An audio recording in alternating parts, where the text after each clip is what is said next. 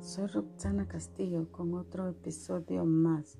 Hoy les hablaré de Filipenses 4:19. Mi Dios pues suplirá todo lo que os falta conforme a sus riquezas en gloria en Cristo Jesús. Pablo era un hombre que había aprendido a vivir en la abundancia y en la escasez.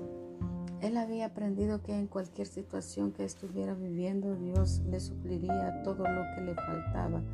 Dios es fiel, nunca cambia de parecer y Él ha prometido hacerse cargo de todas tus necesidades y te puedo asegurar que es así por experiencia propia. En su soberanía Él es capaz de cambiar las circunstancias para que todo salga a tu favor o bien Él cambiará tu manera de ver la situación que estés enfrentando y tendrás paz. Confía en que Dios te proveerá y Él puede hacerlo de la manera que menos lo imagines. Descansa, no te afanes en lo que no puedes resolver. No te cuestiones cómo podrá hacerlo o de dónde vendrá lo que necesitas, porque no es según tu lógica o como las circunstancias te lo indican es como Dios lo ha decidido.